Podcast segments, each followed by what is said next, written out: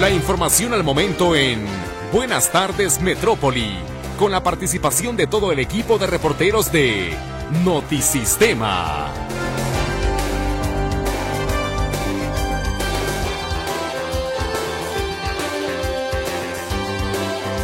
Muy buenas tardes, bienvenido a las noticias. A continuación, un adelanto de la información que tenemos preparada para usted. Permanece grave la única sobreviviente del multihomicidio en Tlaquepaque. Se trata de una adolescente de 14 años. Se mantiene la falta de medicamentos para atender a pacientes con cáncer en Jalisco, denuncia la Asociación Civil Nariz Roja. Falso que los trabajadores de la UDG no se verán afectados con la reforma a su sistema de pensiones, afirma académico. Por una participación de millón y medio de personas y saldo blanco, concluyó el Festival G de Luz como parte de los festejos del aniversario de Guadalajara. Sin el aval de Protección Civil Zapopan, hoteles instalados en los últimos años en el bosque de la primavera. Refuerzan con 3.000 elementos de la Guardia Nacional la vigilancia en carreteras de 10 estados del país. Se registra ante el INE Xochitl Galvez como candidata a la presidencia de México. Suman cinco aspirantes a un cargo de elección popular asesinados durante el mes de enero, informa la organización civil. Lamenta el presidente López Obrador el fallecimiento de su primer secretario de Hacienda, Carlos Ursúa, al tiempo que reprocha a quienes quieren ligarlo con su muerte. Con información en materia de meteorología, le platico que un extenso sistema anticiclónico se está desarrollando, va a permanecer en gran parte del país y esto lo que va a provocar es un clima estable, con cielo despejado, con temperaturas mínimas bajas en la mañana, eh, sobre todo en zonas del centro occidente, el altiplano y el norte de México. A medida que avance la semana, las temperaturas máximas se van a incrementar, en algunos puntos van a rebasar incluso los 35 grados Celsius, sobre todo en el centro y el sur del país. Aquí en Jalisco el día eh, pues estará mayormente despejado, la temperatura agradable durante la tarde, pero eso sí es un arranque de jornada fresco como el que tuvimos el día de hoy aquí en el área metropolitana de Guadalajara, 12 grados para el día de hoy, una máxima de 28, un cielo mayormente despejado. Eh, estará haciendo calor esta tarde, hoy el sol se ocultará a las 18 horas con 55 minutos y por lo pronto la temperatura actual aquí en el área metropolitana de Guadalajara es de 26 grados. ¿Qué tal? ¿Cómo le va? Me da mucho gusto darle la bienvenida a esta emisión de Buenas tardes Metrópoli a través del 1150 de amplitud modulada Radio Metrópoli, la estación de las noticias. Esta tarde trabajamos y lo hacemos como siempre con gusto para usted. Lulú Torres atendiendo su participación a través de las líneas telefónicas 33 38 13 15 15 y 33 38 13 14 21. Carlos Flores en los controles de audio. En este micrófono le saluda Ricardo Camarena. Le invito a que nos acompañe en esta transmisión a partir de este momento y hasta las 2 de la tarde para conocer juntos la información más importante generada en lo que ha corrido ya de esta jornada. Martes 20 de febrero del 2024. Ojalá que su día vaya muy bien, que vayan saliendo los pendientes del día, que en un ratito más tenga ya la posibilidad de irse a comer, descansar un poco tal vez para retomar el eh, día a día, la rutina hacia el cierre de esta jornada, pero por lo pronto la invitación, por supuesto, para que nos acompañe en esta transmisión y para que nos ayude a enriquecerla también a través de su participación en WhatsApp 33 22 23 27 38.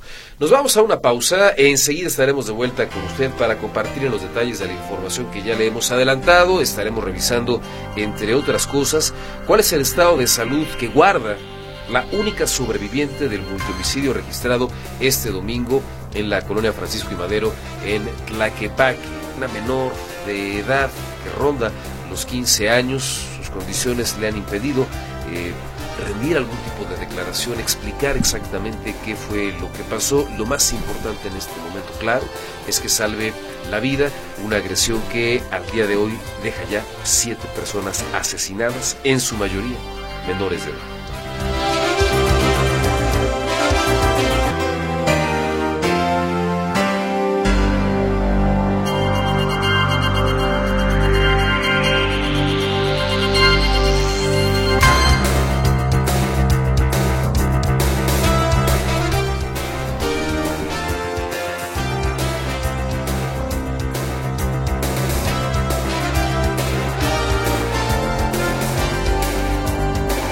Continuamos en esta emisión de Buenas tardes Metrópoli. Muchas gracias por su compañía. Lo platicábamos con usted hace algunos minutos. Vamos a revisar las condiciones de salud de esta adolescente baleada el domingo en Tlaquepaque, una menor que continúa hospitalizada. Hablamos prácticamente de una niña de 14 años que sobrevivió a esta agresión a balazos registrada la mañana del domingo en eh, esta colonia ya prácticamente en las faldas o comenzando el ascenso hacia el Cerro del Cuatro en el municipio de Tlaquepaque Tlaquepaque, la Oficina de Comunicación Social de la Fiscalía Estatal dio a conocer que el estado de salud de esta menor es considerado de regular a grave, permanece estable, la adolescente formaba parte de este grupo de ocho personas que la mañana del pasado domingo fue atacado a tiros por los ocupantes de un vehículo en color blanco tripulado por al menos tres personas. Los otros siete fallecidos, lo recordamos, son un hombre y una mujer mayores de edad, pero que igual rondaban los 20, 22, 23 años, muy chavos,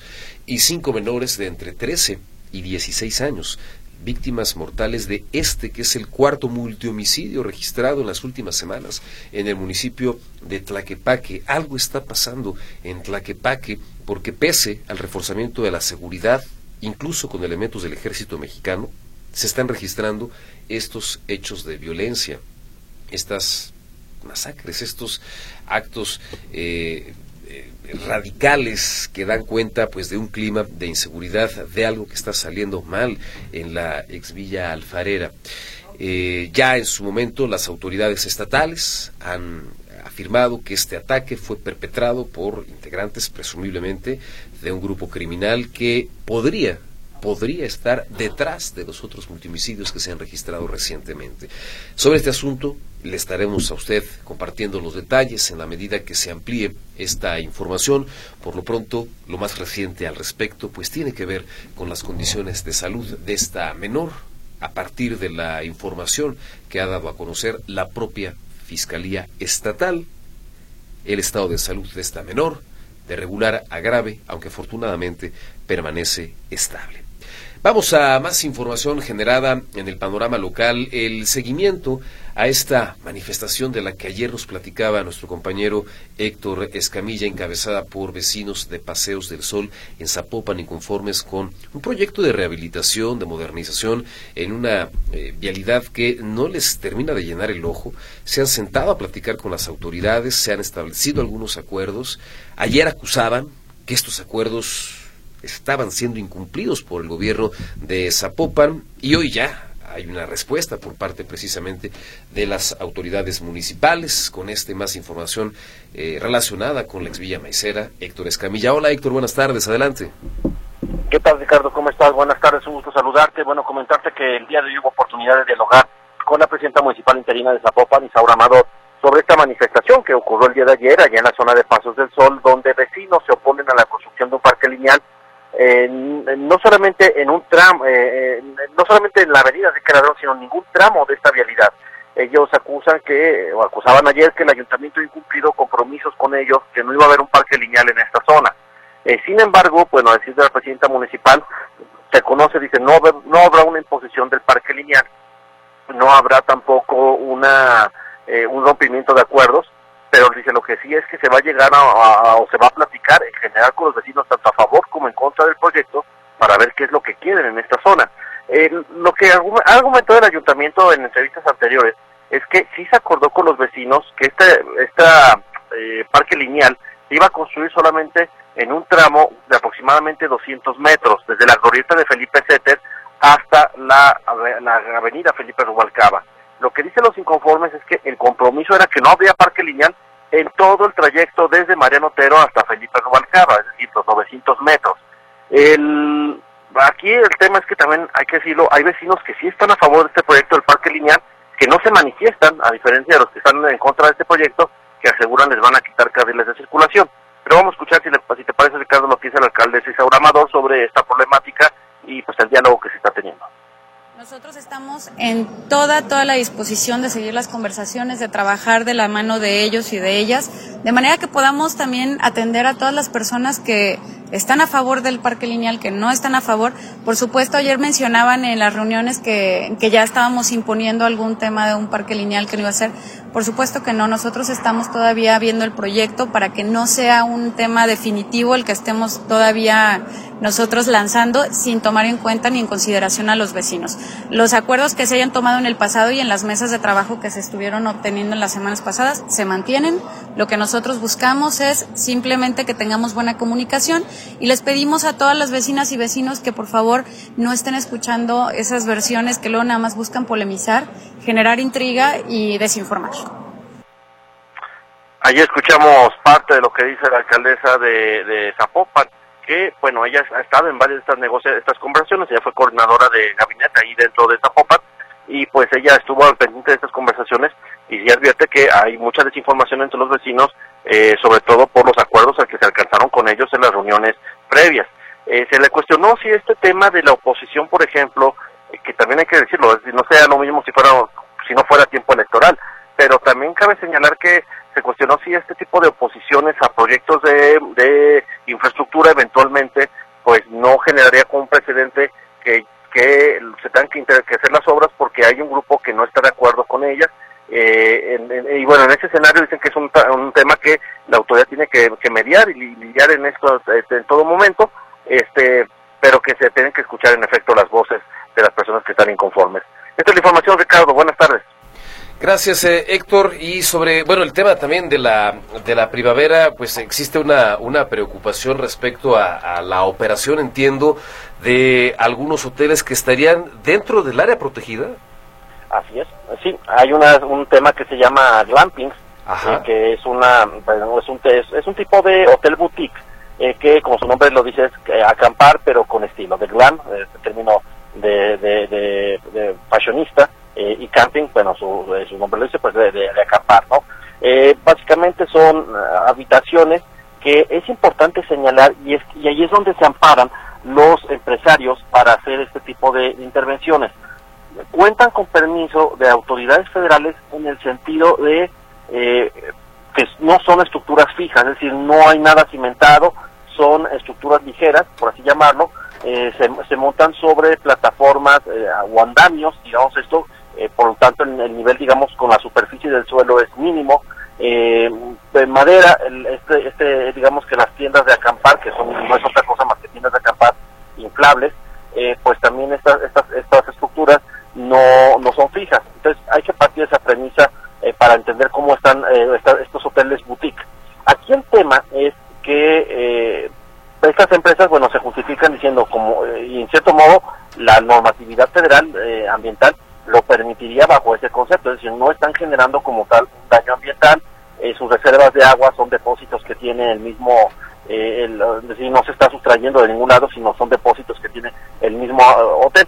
Aquí el tema tiene que más que ver con un asunto de protección civil, porque preguntamos a Mario Ceballos, que es el coordinador de protección civil Zapopan, eh, hoy hubo un evento donde se entregó equipamiento a bomberos sobre eh, para la atención de incendios forestales durante este viaje y bueno se cuestionó este asunto. Si estos lugares cuentan con permiso de protección civil porque un riesgo latente en una zona forestal son los incendios.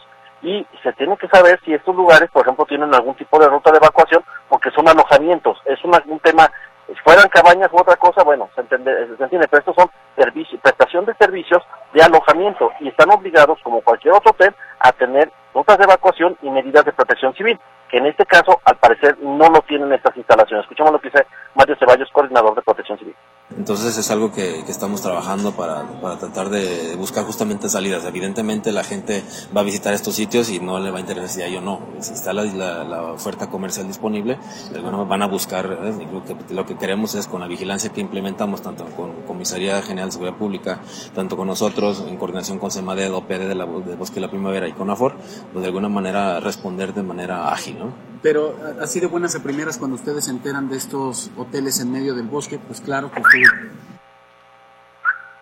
Bueno, ahí, ahí eh, recordó un poquito la pregunta, pero bueno, lo que él explica es que se enteran que están haciendo ya la investigación, el peritaje, pues para conocer de quién, quién les dio la licencia, aunque dicen que es una, debe ser un asunto compartido con inspección y reglamentos y el OPD y también las autoridades federales para saber quién otorgó los permisos, pero de antemano, no así, la pregunta expresa de, un servidor es, ¿tienen licencia para de, o dictamen de protección civil, no, dicen que no la tienen. Entonces eso implica un riesgo, eh, eh, pero fuera una cabaña, fuera una casa o una estructura dentro del, bosque, eh, a lo mejor se entendería un poco este tema de, pues, de a lo mejor no contar con una ruta de evacuación, pero sí, en esta ocasión, por ser una prestación de servicios de alojamiento, pero como cualquier hotel, está obligado a contar con este tipo de dictamen. Esta es la información, Ricardo.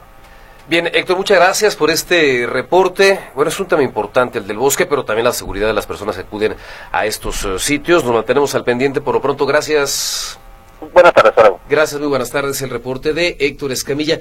Y hablando, hablando de temas en materia de protección civil, vamos ahora al reporte de José Luis Jiménez Castro, eh, quien tiene información relacionada, bueno, con, eh, digamos, la modernización y el crecimiento de la flotilla de bomberos de Guadalajara. Tal vez usted ya ha visto circular algunas de estas nuevas unidades. ¿De qué se trata, José Luis? Buenas tardes, adelante. Hola, ¿cómo está Ricardo? Muy buenas tardes. Y yo diría que fresonas, fresonas las nueve motocicletas BMW que traen los motobomberos de Guadalajara y que recién les acaba de entregar el presidente municipal eh, Tapatío. Eh, se trata de motocicletas muy bien equipadas, muy completas, te repito, BMW, eh, traen mangueras, traen este equipos contra incendios, contra choques, contra personas atrapadas, eh, también eh, cuentan con tanques de agua, sí, porque estas motocicletas que usan ya los bomberos de Guadalajara y que ya utilizaban los bomberos de Zapopan, son la avanzada a cuando se registra un incendio o cuando se registra una explosión o cuando se registra cualquier desastre.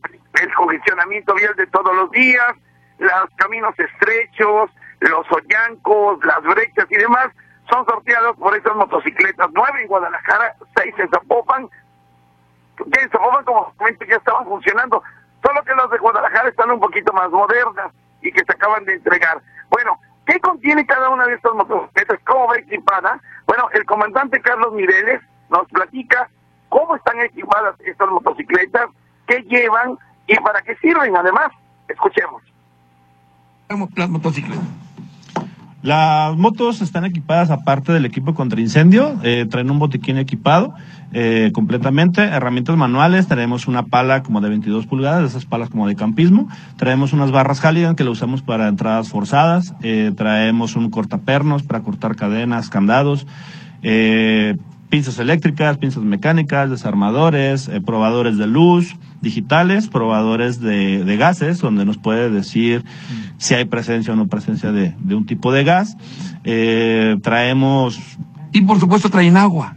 Agua, así es, en, los tanques. Y en veces le ponemos eh, espuma, le ponemos un producto para generar espuma y hacer rendir más el agua. ¿Cuántos litros de agua trae una motocicleta? Cada tanque trae 25 litros. ¿Y cuántos tanques trae? Dos. Traemos alrededor de 50. Ahí está lo que me comenta el comandante Mireles, él de Zapopan, pero bueno, son motocicletas muy similares a las de Guadalajara. Las de Guadalajara, y creo que tú las viste, Ricardo, traen una manguera enrollada atrás, una manguera negra a los costados, digamos, en la llanta trasera. Trae los dos contenedores de agua, eh, traen también una especie como de cortadores de lámina. Eh, no, hombre, están verdaderamente completas y son BMW. Eh, una de las situaciones que ellos advertían es eh, el congestionamiento vial que se genera en ocasiones en Guadalajara particularmente y, que en ocasiones, bueno, hay tantos carros que no los dejan pasar. Bueno, ellos hicieron recientemente pruebas desde la zona, si no mal recuerdo, de eh, Plaza del Sol hasta, digamos, la calzada Independencia, pruebas para ver cómo estaba la vialidad con sirena abierta, con farolas, porque están muy completas, para poder llegar y dice que no tuvieron ningún problema, que los cuatro o cinco motociclistas que hicieron este entrenamiento fueron respetados por los automovilistas. Esas motocicletas de avanzada de los bomberos de Guadalajara estarán funcionando de 8 de la mañana a 8 de la noche. Igual los de Zapopan también, de 8 de la mañana a 8 de la noche. Sí quiere decir que Zapopan ya las tenía, sí, pero ahora las de Guadalajara son más completas y son un poquito más modernas. Entonces, bueno, se complementa, ya ves que ahorita andan de, de primos hermanos, Guadalajara y Zapopan, y se complementa uno con otro. Así que bueno, del primer mundo, sin duda alguna, me comentaban que Guadalajara es de las pocas ciudades, creo que por ahí está lo de México, la Ciudad de México y algún otro estado, son de las pocas eh, ciudades, Guadalajara y Zapopan, que cuentan con este equipo de avanzada en motocicleta para bomberos en caso de incendios u otro tipo de situaciones.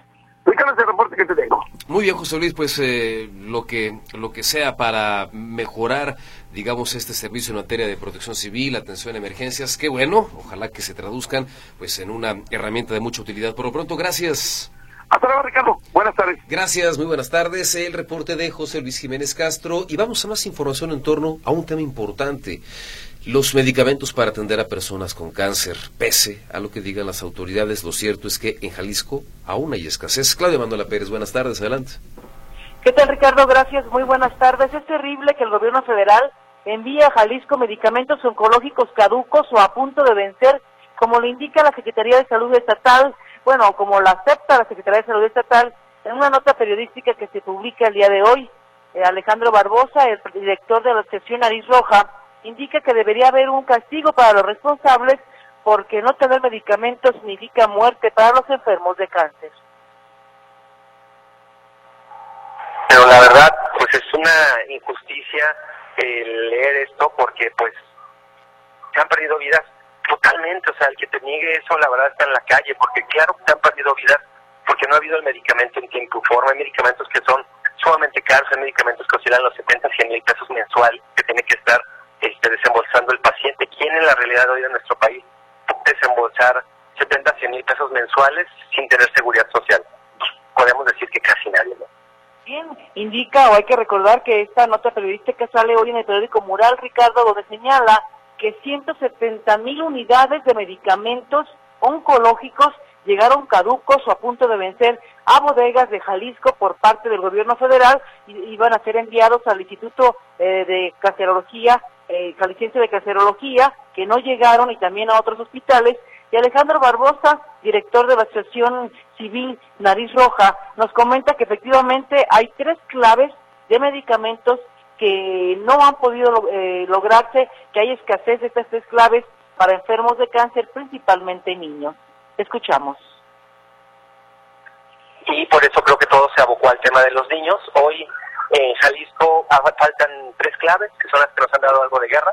Una por cuestiones de producción, ese sí es un tema indistinto a los gobiernos, es la producción del medicamento. Y dos claves que no han llegado, que mira, que va mucho, creo que va a ir junto con pegado el tema de que abrir la caja de Pandora. Pues bueno, han comentado en los hospitales eh, civiles que los medicamentos del 2023, que también estuvieron esperando, ya les dijeron que no iban a llegar, que ya esos medicamentos no llegaban. Yo no entendía por qué. Hoy que salió la nota, pues ya hice la mar, dije, pues no, pues no van a llegar, pues ¿cómo van a llegar si ustedes están caducos? O sea, eso ya no va a llegar a los hospitales. Bien, reitera que el gobierno federal monopolizó la compra de medicamentos oncológicos y ha sido un verdadero dolor de cabeza en esta administración. Indica que Nariz Roja cada año atiende a 1.500 personas con cáncer y aunque esté enfocado en niños, en los últimos años se ha duplicado la atención a mujeres ante el aumento de cáncer de mama. Mi reporte, Ricardo. Muy buenas tardes. Es un tema de salud pública delicadísimo y como ya lo comentan Claudia, bueno, uno de los estigmas o de los grandes retos de la actual administración, sobre todo la federal. Efectivamente, y esta nota ahora de que están mandando los caducos por ineficiencias, por tramitología, o sea, netamente por tramitología, ya están llegando caducos estos medicamentos, peor aún, eh, un error que debe de pagarse, Ricardo. Imagínate nada más. Claudia, gracias. Gracias, buenas tardes. Gracias, buenas tardes. El reporte de Claudia Manuela Pérez. Una pausa, luego el espacio informativo Notisistema de la Una y enseguida volvemos con usted.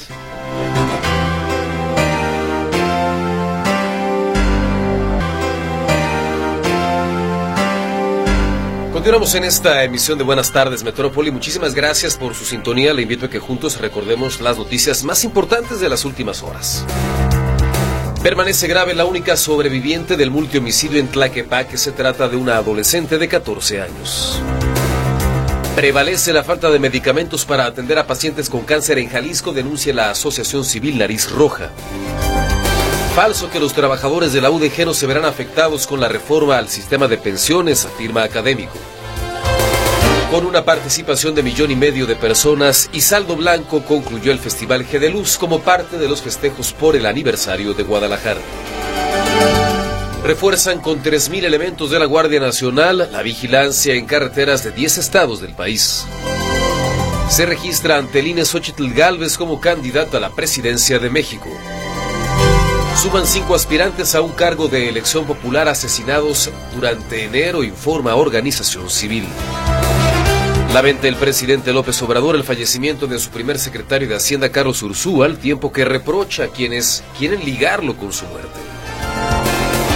La temperatura actual en el área metropolitana de Guadalajara, 28 grados Celsius. Vámonos a la capital del país a escuchar el reporte de Arturo García Caudillo. Información en torno al deceso de quien fuera el primer secretario de Hacienda de la administración del presidente Andrés Manuel López Obrador. Arturo, buenas tardes, adelante. ¿Qué tal, Ricardo? ¿Cómo son, amigos? Me da gusto saludarles.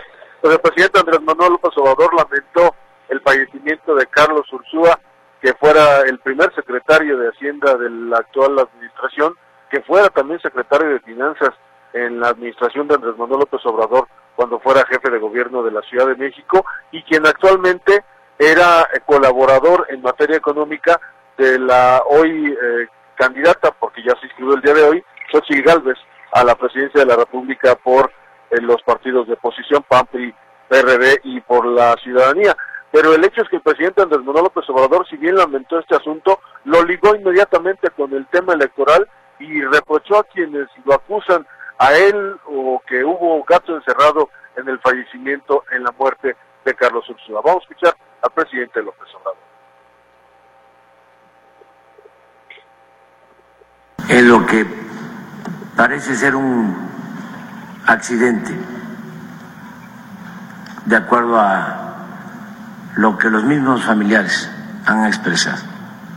Desde luego, porque no quiero dejarlo así, quiero expresar que desde ayer que se da este lamentable hecho,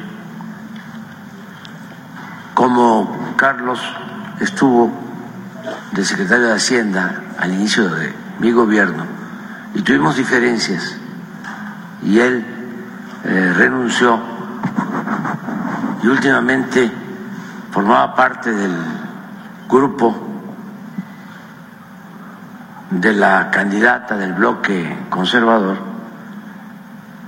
pues de manera muy responsable, muy, muy vil, algunos personajes del grupo conservador empezaron a eh, calumniar,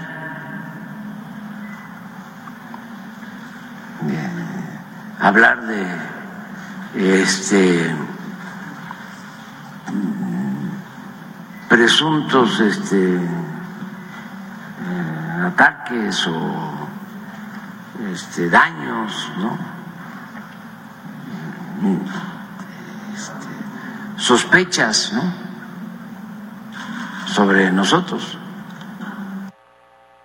Pues ahí está el presidente Andrés Manuel López Obrador, usted lo escuchó, estaba molesto eh, por esto y lo ligó directamente con el tema del narcopresidente, este, esta tendencia que ha habido en redes sociales durante las últimas semanas eh, hablando de las ligas que pudiera tener el presidente López Obrador con el, el crimen organizado y que, pues dice el presidente López Obrador, es parte de la misma campaña. Esto que dicen de que hay gato encerrado en la muerte de Carlos Ursúa, porque apenas hace algunos días había eh, hablado de que los programas sociales estaban eh, eh, siendo utilizados, estaba, se estaba obteniendo mucho dinero de ahí para la campaña de Claudia Sheinbaum. Y pues bueno, todas estas cuestiones, pues repito, el presidente López Obrador las ligó como si fueran parte de una misma campaña que venía a procedente, pues ya saben, de los neoliberales, de sus adversarios políticos, porque en ese momento dice es temporada de Mi reporte, Ricardo, buenas tardes. Arturo, gracias, gracias por la información, buenas tardes. Hasta luego. Muchas gracias, el reporte de Arturo García Caudillo, hablando de campañas, hablando de asuntos electorales, Xochitl Galvez oficializó este martes ante el INE su registro como candidata a la presidencia de la República para las elecciones del próximo 2 de junio, arropada por las militancias de los partidos PAN, PRI y PRD. Galvez acudió a la sede nacional del Instituto Nacional Electoral para emitir su solicitud como aspirante presidencial de la coalición Fuerza y Corazón por México. El pasado jueves, Galvez recibió por parte del PRI la constancia que la avala como candidata del tricolor a la presidencia para el 2024, un acto perdón, con el que oficializa su postulación. Y hablando de asuntos electorales, bueno, hay un tema eh, o una arista importante que no podemos perder de vista y que tiene que ver con la violencia político-electoral y específicamente de la que son objetos los aspirantes a un cargo de elección popular. A estas alturas del partido, por lo menos cinco candidatos o aspirantes murieron asesinados en México tan solo durante el mes de enero. Es información que da a conocer el día de hoy la organización civil Data Cívica. Hoy presentó un informe titulado Votar entre balas. Es eh, un informe realizado durante enero en el que esta agrupación detalla que el número de homicidios relacionados con la violencia político-electoral se eleva a 19 o se elevaría a 19 si también se considera a funcionarios públicos, es decir, no solamente candidatos, también servidores públicos, o a familiares de políticos. Entre los aspirantes asesinados hay uno que corresponde, digamos, al partido eh, gobernante, a Morena, y los otros cuatro pues corresponden a eh, aspirantes que forman parte de la oposición. Y hablando de seguridad, el titular de la Secretaría de la Defensa Nacional, Luis Crescencio Sandoval, presentó este martes un informe en materia de seguridad, particularmente sobre las acciones que se han tomado en cuanto a libre tránsito en las carreteras del país. Usted sabe que eh, pues hay algunos tramos carreteros por los que incluso se recomienda no transitar de noche. Em, y ha sido pues una de las grandes demandas que han puesto sobre la mesa los transportistas. Hace apenas algunos días realizaron un paro nacional, desquiciaron la carretera Chapala con varias exigencias al gobierno. Una de estas tiene que ver justo con este tema, el de la seguridad. Bueno, la Sedena detalla que se han reforzado acciones de seguridad por parte de la Guardia Nacional para vigilar las carreteras del país. Desplegaron más de 3.000 efectivos y cerca de 2.000 patrullas.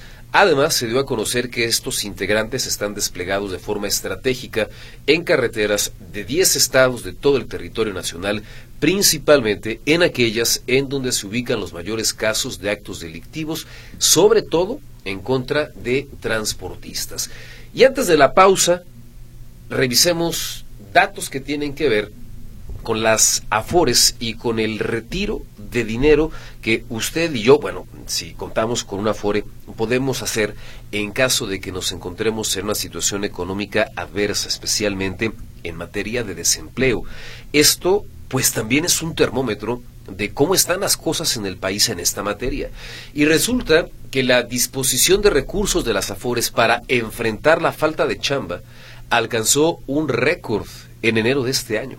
La Comisión Nacional de Ahorro para el Retiro informa que los mexicanos que se quedaron sin trabajo retiraron 2.554 millones de pesos de su cuenta individual durante el primer mes del año, una disminución del 36.8% comparado con enero del 2023. En cuanto al número de trabajadores, 153 mil solicitaron un retiro parcial por desempleo. Estamos hablando que es casi un 16% más que quienes lo hicieron en enero del año pasado, lo que da cuenta que hoy hay más personas, en contraste, que tuvieron que echar mano de este recurso. Este es otro termómetro, insisto, de cómo están las finanzas y cómo está el mundo laboral aquí en el territorio mexicano. Vamos a la pausa, enseguida más.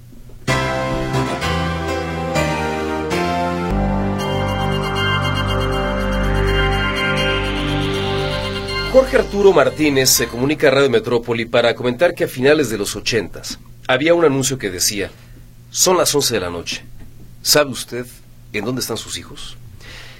Y esta reflexión la pone sobre la mesa Jorge Arturo Martínez a propósito del multihomicidio registrado en Tlaquepaque este domingo con saldo de siete personas fallecidas. De estas siete personas fallecidas, cinco eran menores de edad, que rondaban los 13, 14, 15 años. La única persona que sobrevivió al ataque es una eh, adolescente también, prácticamente una niña de 14 años que se debate entre la vida y la muerte. Y eh, ha habido una serie de reacciones por parte de la opinión pública respecto al asesinato, de repudio, por supuesto, pero también a preguntar, pues, ¿qué están haciendo estos chavos de estas edades? En la calle, saliendo de fiestas en donde se presume que hubo un importante consumo de bebidas alcohólicas, que seguían haciéndolo en la vía pública.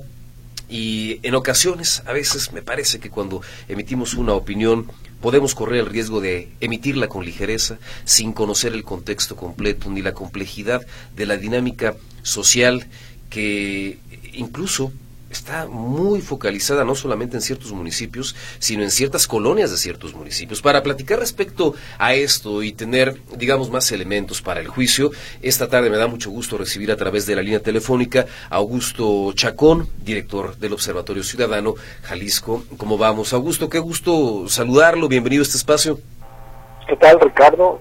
Eh, el gusto es completamente mío. Me da mucho gusto estar con tus, contigo, con tus escuchas en Radio Metrópoli. Un, privilegio, muchas gracias. Muchas gracias, eh, estimado Augusto.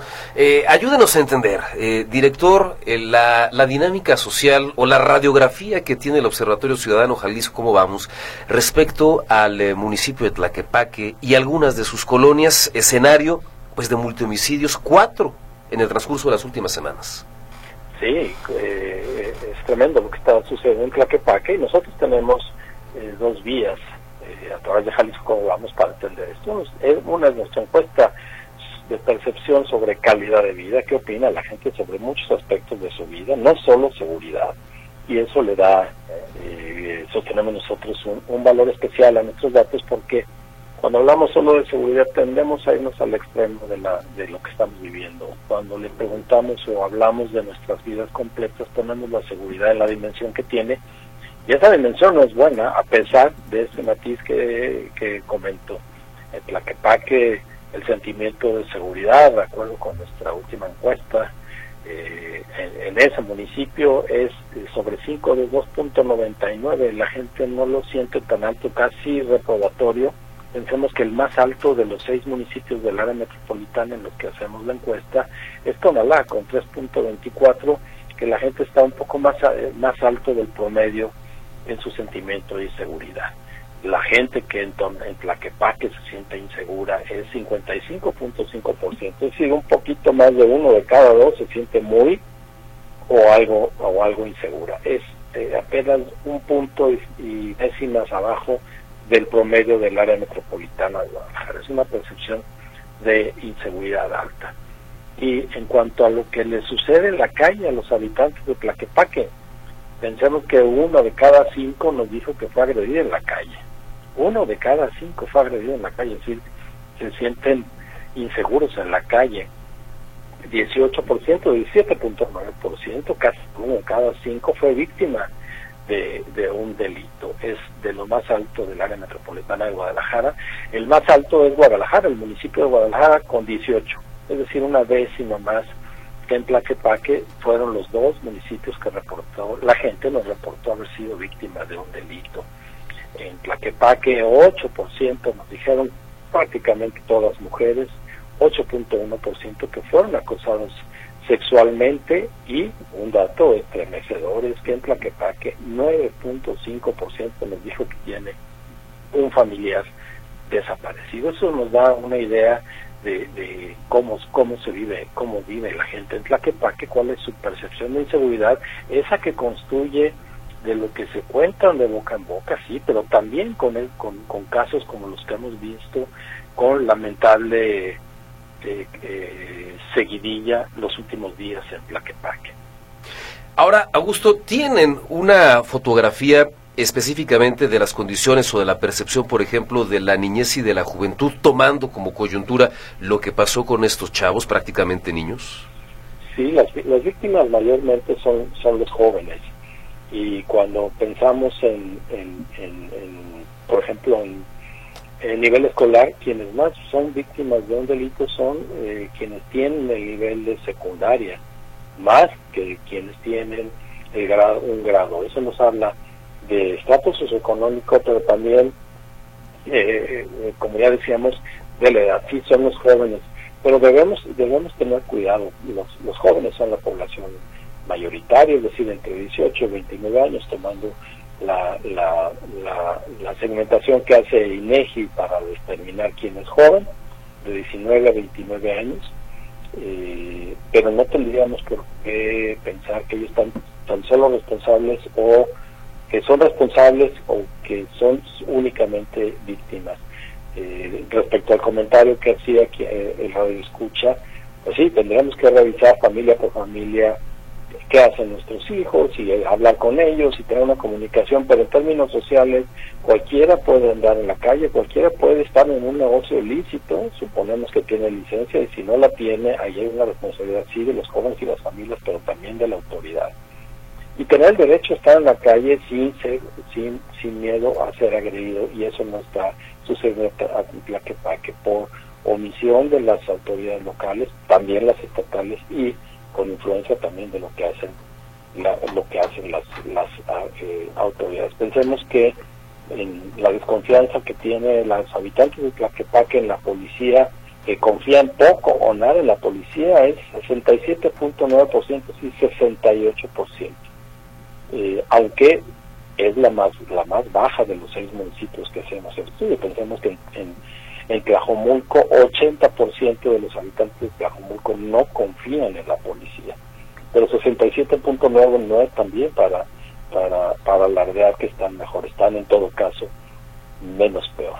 Y en términos de homicidios dolosos, que ya sabes que es la, la cifra con la que últimamente medimos o a partir de los discursos de las autoridades medimos cómo se desenvuelve esto, considerando que hay una cifra negra muy poca, es decir, que casi todas las ocurrencias de un delito como homicidio doloso son seguidos por las autoridades. En Tlaquepaque, eh, el año pasado, 2023, de acuerdo al, estudio que hacemos Jalisco Cómo Vamos y el Observatorio Nacional Ciudadano, a partir de los datos oficiales, de lo que reportan las fiscalías al Sistema Nacional de Seguridad Pública, en Tlaquepaque hubo 38.81 carpetas de investigación por homicidio doloso eh, por cada 100 mil habitantes. Esto implica que en Tlaquepaque hubo en 2023 2.282 carpetas abiertas por homicidio doloso contra 266 que hubo el año pasado.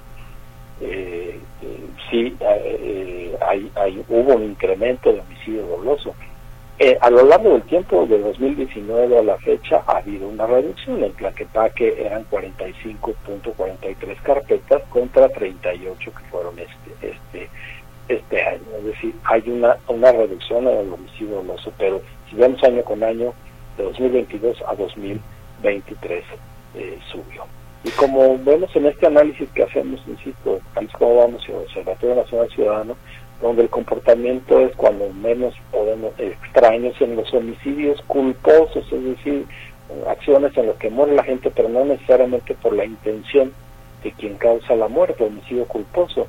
En 2019 eran 5.42 carpetas por, por cada 100.000 habitantes, en 2023 fue 8.94. Así, ahí queda, baja un tanto los homicidios dolosos, pero suben los homicidios culposos. Podríamos hacer algunas inferencias al respecto. Solo estamos hablando de Tlaquepaque, Ricardo. Ahora, eh, mi señor Augusto, de pronto, pues mejorar la calidad de vida, incluso cuando hablamos del tema de la seguridad, pues eh, va más allá de, contar con más policías, con más patrullas, con el reforzamiento de rondines o de estrategias de vigilancia. Uno de pronto visita algunas de estas colonias y lo que percibe, pues es la carencia de servicios públicos o la prestación de servicios públicos supremamente deficientes. Si lo ves en cómo están las calles, en cuál es la dinámica, eh, incluso cuáles son las condiciones en las que viven algunos de sus habitantes, se están dando los pasos correctos para revertir, digamos, esta situación? No, y dices, y dices muy bien. Eh, uno de los de los elementos que podría abonar a la percepción de seguridad y no solo a la percepción, al fortalecimiento del, tejido social, confianza en los vecinos, confianza en los que tenemos cerca, tiene que ver con algunos servicios y espacios públicos y no ha habido mejora. La gente se sigue quejando en Tlaquepaque, pero también en el resto de los municipios donde hacemos los estudios de la de la eh, de la carencia de alumbrado público, por ejemplo, o del mal estado de las banquetas, de los parques, de los mercados, y eso por supuesto incide. No estamos eh, no estamos avanzando en el buen sentido en lo más importante que es la prevención. Y si, como ya decíamos, además no confiamos en las autoridades, y en que no se confía en las autoridades, pues difícilmente vamos a dar cuenta de lo que sucede, de, qué es lo que nos preocupa, y las autoridades no tienen ningún ningún acceso ya y lo podemos medir a partir de que llegan elementos del ejército eh, luego de que ocurren estos, estos estas masacres y siguen ocurriendo ¿por qué? porque no basta la presencia sin concierto sin inteligencia de las fuerzas armadas o de, o de la o, de las municipales o de las policías estatales se necesita el concurso de la sociedad y sin esa confianza no va a suceder ¿qué pasa en las colonias? los servicios municipales están, están al tanto de la falta de alumbrado, están al tanto de la falta de transporte público, lo que se tienen que desplazar las mujeres o lo que tienen que esperar por un camión, todo eso incide en la inseguridad pública o en hacer propicio el territorio para que los criminales hagan su negocio.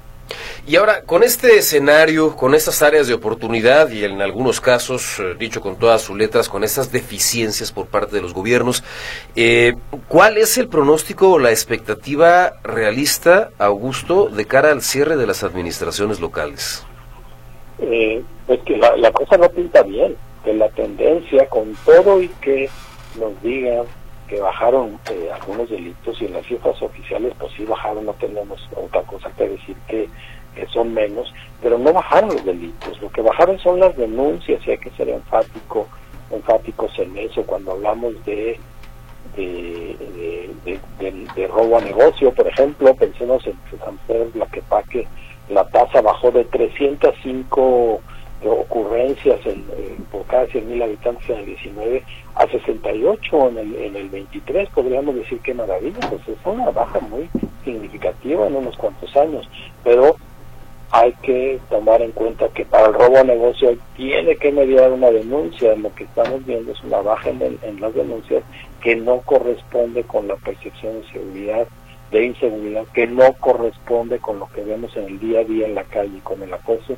incluso con el, con el, con el narcomenudeo, que el narcomenudeo sube y baja y no se ve ninguna tendencia. Así que el pronóstico, Ricardo, si nos atenemos a la estrategia que hemos visto ahora, por llamarle de algún modo, si nos atendemos a, los, a, lo que todos los días se reporta, tanto por los vecinos como por los medios de comunicación, el pronóstico no es bueno porque no se ve la acción concreta de las autoridades y no se ve la coordinación específica que necesitamos entre los tres órdenes de gobierno. Augusto, como siempre, muchísimas gracias por estos minutos, por ayudarnos a entender un poco mejor en dónde estamos parados para saber pues también a dónde ir y qué pedirle a la, o demandarle a la autoridad. Un abrazo fuerte. Al contrario, y Ricardo, hay que tener en cuenta que eh, uno de los efectos que tiene todo esto es nuestro cambio de hábitos. Y ese cambio de hábitos tiene que ver con que no ejercemos nuestros derechos, con que cada vez perdemos más libertad. Es lo que debemos exigir, debemos fortalecer. Y esa tendencia tampoco es positiva. Yo agradezco que me que me hayan llamado, que me hayan llamado, Ricardo, estar con Radio Metrópolis siempre es un privilegio, estar contigo, por supuesto, también. Muchas gracias eh, nuevamente, mi estimado Augusto, un abrazo. Un abrazo para ti. Gracias. Gracias. Augusto Chacón es el director ejecutivo del Observatorio Ciudadano Jalisco. ¿Cómo vamos? Compartiéndonos algunos datos muy puntuales acerca de cuál es la situación sobre todo poniendo énfasis en el tema de la seguridad en Tlaquepaque, a partir de lo que comentan, de lo que comparten los propios habitantes de Tlaquepaque. En su mayoría se sienten inseguros, uno de cada cinco ha sido objeto de una agresión, uno de cada diez reporta que tiene un familiar desaparecido y siete de cada diez ni siquiera confía en la policía. El panorama desalentador. Una pausa, enseguida y más.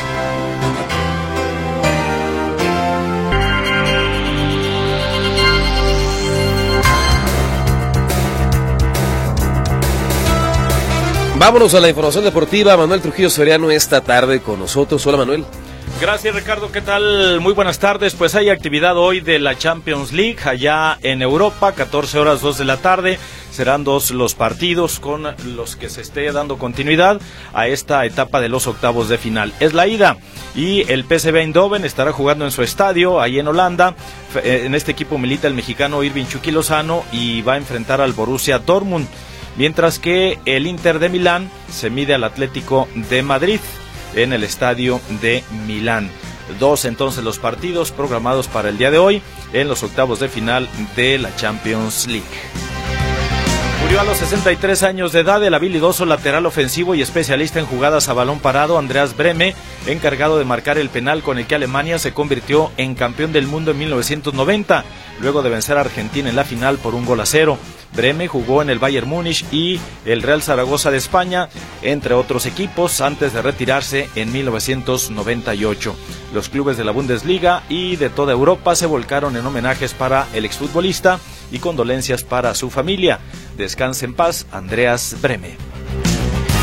Y continuando con información ya del fútbol mexicano, pues el día de hoy tenemos que va a continuar la jornada 9 del torneo de clausura de la Liga MX. Son dos los partidos que están adelantados. A las 19 horas Puebla recibe al Pachuca, esto será en el Estadio Cuauhtémoc en la Angelópolis y ya a las 9 de la noche en Aguascalientes, Necaxa enfrentará a las Chivas del Guadalajara, donde los Rayos expondrán una vez más su etiqueta de invictos, situación que no le preocupa al técnico de los Rayos, Eduardo Fentanes, y aquí lo escuchamos hablando precisamente en torno a este tema, porque dice pues esto es lo de menos en cuanto a la etiqueta de invicto que tiene el equipo de Aguascalientes. Lo que menos nos ocupa es el invicto. No, no nos, no nos interesa en realidad el invicto, más allá que estadísticamente se siguen rompiendo marcas, no, no nos, no nos interesa. Eh, estamos en esta búsqueda de, mejorar cada semana. Tenemos que saber enfrentar cada, cada partido con, con, su, con su enfoque y su necesidad. Después de celebrar las primeras siete fechas del torneo, únicamente hay dos equipos que no han perdido en lo que va del torneo. Uno es Monterrey y el otro el Necaxa. Cero derrotas para el equipo de Aguascalientes. ¿Será que hoy se lleva el primer descalabro? Todo depende de lo que digan las Chivas, que vienen de un empate con sabor agridulce después de que ganaban 2 por 0 el pasado viernes y que en los últimos minutos Mazatlán les empató a dos goles. Entonces hoy, 9 de la noche, Necaxa frente a las Chivas allá en el Victoria de Aguascalientes. El árbitro del duelo será Brian Omar González. A partir de hoy, el América se convierte en el primer club de fútbol de Latinoamérica que cotiza en la bolsa de valores. El dueño del equipo, Emilio Azcarra Gallán, fue el encargado de dar el timbrazo inicial y al respecto comentó lo siguiente. Vemos que tenemos mucha gente ilusionada con el club. Esperemos que esta colocación nos lleve a tener la cuarta de las mujeres y la quince de los, de los hombres próximamente. Hay muchísimo más que escribe la historia del Club América. De veras, estamos muy contentos de poder volar juntos en la Bolsa Mexicana de Valores, poder ser pioneros de esta idea y ojalá podamos seguir adelante. Pues si usted le va a la América, sus águilas ya cotizan entonces en la bolsa de valores. Henry Martín del equipo varonil y Jocelyn Oregel del femenil acompañaron al presidente del equipo en el timbrazo oficial. México debuta hoy a las seis y media de la tarde en la Copa Oro Femenina ante Argentina en Los Ángeles, California, y el técnico Pedro López dice que el cuadro azteca llega bien conjuntado y con grandes posibilidades de pelear por el título. Lo escuchamos. Siento que la racha de victorias que hemos podido enlazar pues eh, nos da confianza. Sabemos muy bien a lo que jugamos, ya nos vamos entendiendo, sabemos perfectamente que ninguna jugadora sola va a ganar este torneo va a ganar un partido, que sino que va a ser un trabajo de equipo y por suerte pues ese equipo cada vez se entiende mejor. Lo que queremos es eh, ponerlo a prueba y disfrutarlo.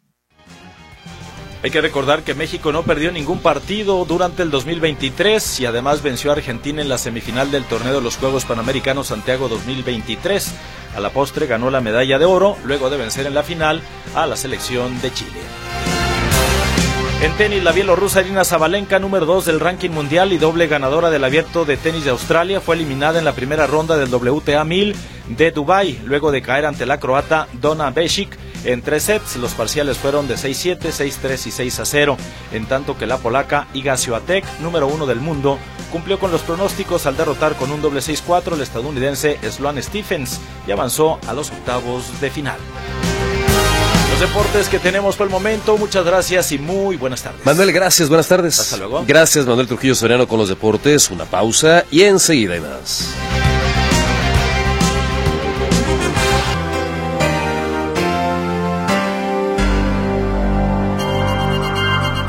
Vámonos a la información en materia de espectáculos. Pilar Gutiérrez, esta tarde con usted. Hola Pilar, adelante.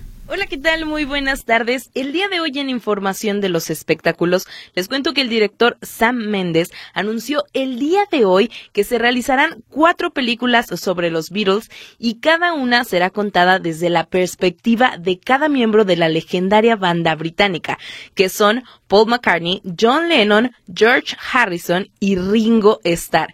Y es que esta es la primera vez que se le da el visto bueno a uno de estos proyectos y que además los familiares y los miembros activos fueron los que facilitaron los derechos musicales para contar la vida de los cuatro fabulosos de Liverpool.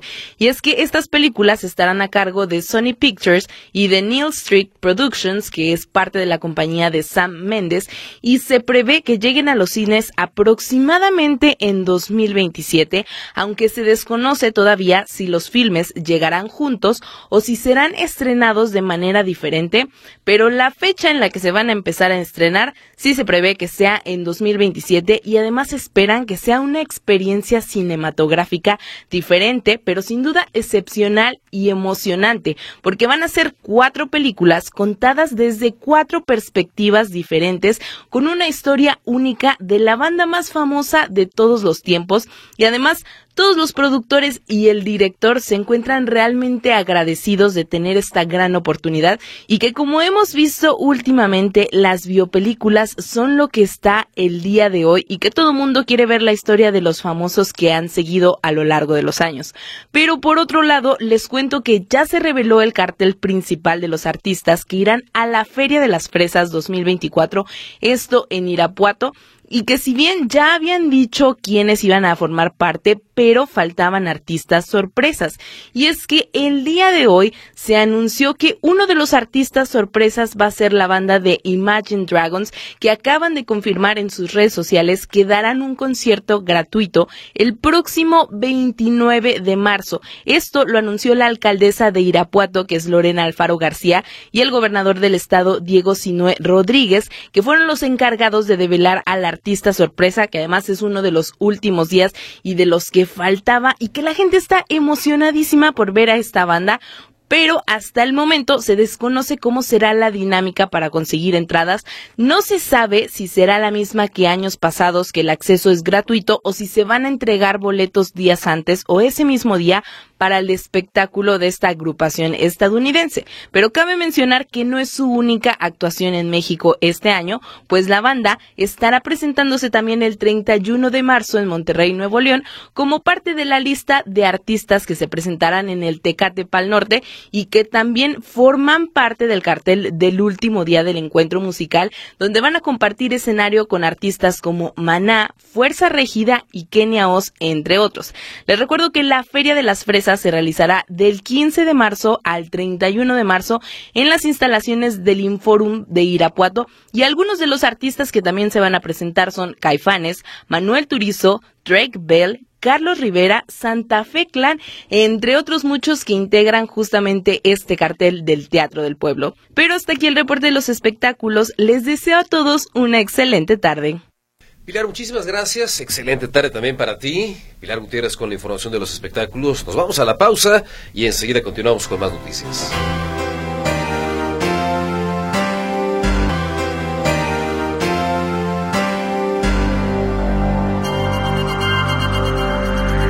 Usted lo sabe, está en marcha este proceso para realizarle reformas al sistema de pensiones para trabajadores de la Universidad de Guadalajara. Dice el rector de la máxima casa de estudios que este sistema cuenta con finanzas sanas, pero que si no se hace algo ya, en muy pocos años se van a quedar con cero pesos y cero centavos. Aún así, el tema sigue generando dudas, inquietudes, incertidumbre y hasta desconfianza entre algunos de los trabajadores. Grisela Torres Zambrano le da seguimiento al tema. Hola Gris, adelante. Gracias Ricardo, muy buenas tardes. Pues efectivamente, académicos de la Universidad de Guadalajara no están aún convencidos de los argumentos del rector sobre la necesidad de una reforma al sistema de pensiones, máxime cuando no hay claridad sobre las minusvalías y tampoco un comité de vigilancia que esté supervisando las decisiones. Eso reiteró ante los micrófonos de Notisistema el investigador del CUSEA, Pablo Sandoval. El también integrante de Reflexión Universitaria reiteró que es falso que los trabajadores de la Universidad de Guadalajara no se verán afectados con esta estrategia del rector Ricardo Villanueva, la cual asegura está sustentada en la precarización laboral con un Consejo General Universitario que no tiene independencia y dos sindicatos a modo. Escuchamos parte de lo que mencionó. Ah, mañosamente la, la, propuesta, el manejo de la información que ha hecho la autoridad eh, nos quiere hacer creer de que el sacrificio eh, para, eh, digamos, inyectar liquidez al fondo va a recaer en la autoridad, que la autoridad va a sacrificar un 2% adicional de aportación al 10 que ya hace en los próximos cinco años y que nosotros no vamos a aportar nada, pero eso es una es una es una visión falsa, yo diría maniquea, que me parece que, que se tiene que clarificar porque lo que va a hacer la autoridad es que en lugar de eh, darnos un incremento salarial eh, que se estima en promedio para los próximos cinco años del 4%, nos va a dar un incremento salarial del 3%. Eh, ya de por sí el 4%, eh, previendo el comportamiento que ha tenido la economía y la inflación en los años anteriores y eh, tratando de dibujar un escenario para los próximos cinco o seis años, va a estar muy por abajo de la inflación, de la inflación en real. Entonces, eh, la, la propuesta del rector se sustenta ni más ni menos que en una estrategia de precariedad laboral. Es decir, se va a seguir golpeando, las condiciones ya de por sí eh, lamentables se encuentra en nuestro salario y las condiciones laborales en general. La Universidad de Guadalajara es una de las instituciones eh, estatales de educación superior que ofrece eh, los, las condiciones más precarias de salario, eh, de prestaciones, etcétera. Entonces se va, se, va, se va a seguir precarizando nuestro salario y eso va a permitir que la autoridad libere recursos para inyectarlos al fondo de pensiones. Obviamente con la anuencia de dos sindicatos a modo que eh, no cuentan en su agenda, no, no les interesa defender los derechos de los trabajadores. Se refiere al sindicato de académicos y al sindicato de personal administrativo. El economista de la Universidad de Guadalajara reitera su llamado al diálogo, pero público, y respondiendo a la demanda de información, transparencia y un comité de vigilancia en torno a las pensiones de la Universidad de Guadalajara. Es el reporte, Ricardo. Gracias y muy buenas tardes. En tanto, Gris, pues eh, me parece que sigue faltando información por parte de la universidad para entender, mm, vaya de mejor manera, pues eh, en dónde estamos parados respecto a este asunto. Ha sido insuficiente la información, por supuesto, no solo para los medios de comunicación, también para los académicos. Yo quiero decirte lo particular que he solicitado entrevista a la Universidad de Guadalajara para hablar de este tema y no ha sido posible. No sé si prefieran sondear eh, primero obviamente como tiene que ser con los trabajadores y luego ya pues dar un posicionamiento más estructurado, pero por lo pronto, bueno, ellos, los académicos, dicen que ha sido insuficiente la información, pero sobre todo cuando hay exigencia de transparencia de cómo se han manejado los fondos, pues no hay ninguna respuesta por parte de los directivos de la Universidad de Guadalajara. Y seguramente entre parte de lo que estarán arreglando, pues son las negociaciones, hay que planchar el tema seguramente antes de salir a eh, pues fijar la postura.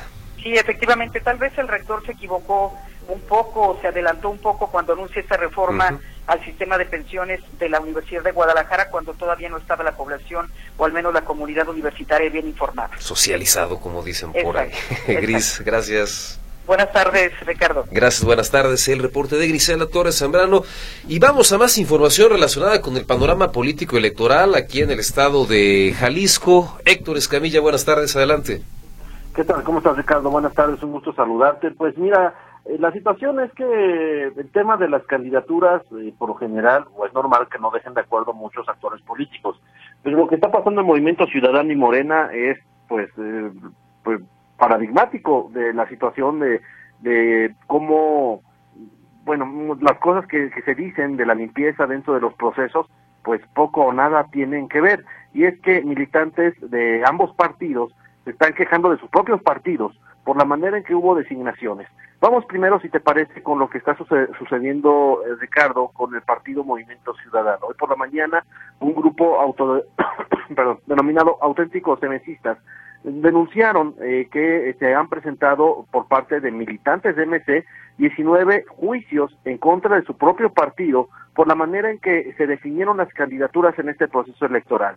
Acusan que MC violó su propia convocatoria, los propios lineamientos de su convocatoria, de tal manera que se pudo colocar en las, aspiraciones y en los cargos y en las planillas a personas pues afines al grupo político eh, dominante, en este caso pues encabezado por el gobernador Enrique Alfaro y que pues la convocatoria solamente fue una simulación porque tenían que hacerse, que hacerla, pero en realidad ya todo estaba planeado para que se palomeara quién iba a entrar en qué cargo y quién en qué candidatura. Este grupo señaló que, eh, o están denunciando al gobernador de, interferir en este proceso electoral, incluso usar recursos de Estado en favor de, los eh, participantes de la contienda. Y bueno, también acusan incluso el tema este del presupuesto eh, constitucional que se le está programando dar a la Universidad de Guadalajara, el hecho que no se haya aprobado tiene un trasfondo político electoral, es decir, presionar para que personajes de la Universidad de Guadalajara no pudiesen involucrarse con las campañas. Entonces, estos emesistas están denunciando a otros emesistas de irregularidades. Son 19 juicios los, los, presentados por estas anomalías en la convocatoria. Escuchemos lo que dice Israel González, uno de él aspiraba a un cargo en el Distrito 11. Estaremos esperando, en el juicio interpuesto le solicitamos al IEPC que no admita eh, el registro de las candidaturas a presidentes municipales de los juicios que tenemos interpuestos ni de las diputaciones, toda vez que tenemos todavía un recurso ahí interpuesto y esperamos que eso le dé celeridad. Por supuesto que estaríamos acudiendo a la sala regional si sentimos que la justicia no, no es en estricto apego a derecho y inclusive a la sala superior. Asimismo, algo que nos preocupa mucho pues es que nuestras precandidaturas hayan servido exclusivamente para justificar el gasto el exceso de gastos en las campañas, porque como se lo hicimos de conocimiento la vez pasada, nos prorratearon infinidad de cosas, hasta los caballos que rentaron cuando vino Samuel los están cobrando a nosotros o los hacen parte de los gastos de nosotros de campaña cuando nosotros no nos consideraron para nada. Y, es que lo que explican es que ellos, por ejemplo, les decían, tú tienes que cooperar con tanto porque vamos a hacer tal evento con tal con con, con, con Samuel, o vamos a impulsar tal evento con, con Pablo Lemos pero dicen que ellos ni siquiera los tomaban en cuenta, es decir, los mandaban allá al fondo para que nadie los viera porque ya estaba definido quién iba a los diferentes. Mencionan, por ejemplo, un, que ya incluso también represalias, algunos de estas personas que están inconformes trabajan en, en, dependencia de gobierno y dicen que como se quejaron de Movimiento Ciudadano y de la cúpula, pues ya los están despidiendo. Entonces, hay reclamos importantes en MC. Y de ahí nos vamos al otro partido, Morena. En Morena las cosas tampoco están nada mejor en el caso de Morena, hay, hoy se manifestaron un grupo de aproximadamente 30 personas porque acusan que pues la dirigencia estatal al momento de partir las candidaturas se olvidó de las bases de aquellos que estuvieron trabajando por años, se van eh, dando volantes, pegando lonas, no sé, pero dice que se olvidaron de ellos y que las candidaturas se las están dando, y no mienten, a personas, no ni siquiera de la coalición que tienen con Hagamos Futuro eh, Partido Verde y del Trabajo. Por ejemplo, Claudia Delgadillo es del Partido del Trabajo, no es de Morena sino que le están dando las candidaturas en otros municipios a expriistas, expanistas y exemesistas. Entonces hay mucha molestia y hoy se fueron a manifestar para reclamarle esto a Katia Castillo, presidente estatal de Morena. Ahí fue la manifestación en, en, la, en la avenida Alemania donde, y Federalismo donde se encuentra este, esta instalación. Escuchemos lo que dice la funcionaria, eh, perdón, lo que dice uno de los manifestantes en esta movilización en las instalaciones de Morena líderes de arriba, la base de arriba, no pela la militancia, no pela las bases y están dando puros huesos.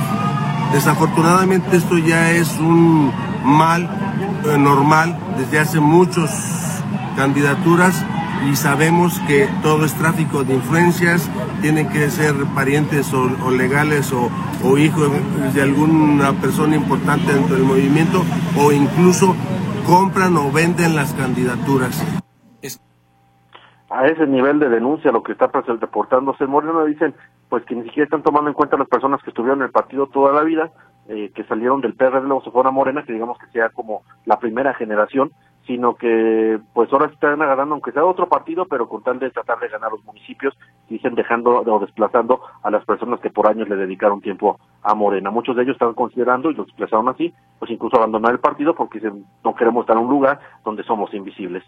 Esta es la información, Ricardo, y bueno, sí, la cuestión política, compleja. Sí, indiscutiblemente, Héctor, y se entiende, por supuesto, la molestia tanto de estos semesistas de los que platicábamos, como también de los integrantes de Morena, pero como sea, eh, mi buen Héctor, pues parece que nacieron ayer. ¿A poco no saben cómo funcionan los partidos y cómo se mueven? Eh, la ingratitud de la política y de las negociaciones que se hacen. Sí, el principio de la política, si, si te mueves, no sales en la foto, pues tiene que ver también con que si eh, evidentemente no iban a ser palomeados por el gobernador los, los, los o que iban a buscar a personas con mayor eh, capital político claro, o de Morena ¿no? con tal de arrebatar municipios, es decir, se veía venir. Eh, le- a lo mejor hasta poder decirse que, que pecaron de ingenuos. Así, así parece, entendiendo, eh, insisto, pues la, la molestia, la inconformidad, este sabor de injusticia que queda, que queda en el aire respecto a cómo se han tomado las decisiones, pero pues así funciona, por lo menos en este país. Así es. Bueno, Héctor, gracias. Buenas tardes, hasta luego. Gracias, muy buenas tardes. El reporte es de Héctor Escamilla. Como siempre, muchísimas gracias por habernos acompañado. Algunos comentarios. El caso de Genaro Guadalupe dice todo por no cumplir con el artículo tercero de la Constitución, el derecho a la educación que debe ser obligatoria. Y por incumplir con ello estamos viendo casos como el de Tlaquepaque, el del domingo con estos jóvenes. Pareciera que a nadie le importa la juventud. Roger Cast comenta, quiero decir que tengo miedo cuando mis hijos se van a la escuela o a trabajar. Mi esposa igual, sabemos que cuando salimos de casa, pues no sabe si alguno va a regresar gracias a la delincuencia organizada y a la incapacidad también de las autoridades. ¿Quién podrá o querrá defendernos? La reflexión que deja sobre la mesa también Roger Cast, a quien le agradezco mucho su participación. Nos vamos, que tenga usted una excelente tarde. Hasta mañana.